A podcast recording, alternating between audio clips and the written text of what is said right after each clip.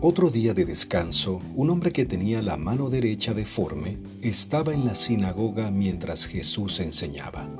Los maestros de la ley religiosa y los fariseos vigilaban a Jesús de cerca. Si sanaba la mano del hombre, tenían pensado acusarlo por trabajar en el día de descanso. Lucas 6, 6 y 7. La religión en muchas ocasiones ha sido el principal obstáculo para manifestar el amor de Dios.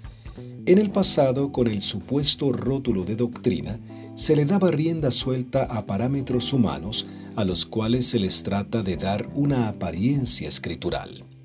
Esa enseñanza produjo heridas notables y mucha gente perdió la opción de la vida eterna por una religiosidad mal enfocada.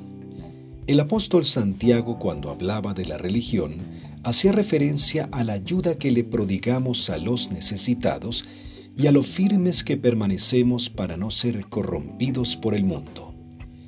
En el pasado muchas iglesias utilizaron el término religión o doctrina principalmente para hacer referencia a rasgos exteriores que pudieran ser controlados por el hombre, como la vestimenta, el maquillaje, la forma de hablar y otros elementos que no necesariamente van ligados al estado de un corazón que ha sido transformado.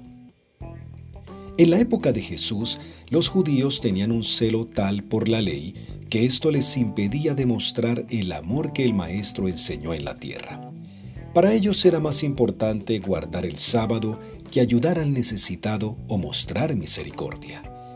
Tengamos cuidado de no permitir que la religión nos desvíe de lo que realmente es importante. Siempre el propósito primordial es el de mostrar el amor de Dios en beneficio de los necesitados. Oremos al Padre para que el legalismo no nos haga perder el verdadero rumbo.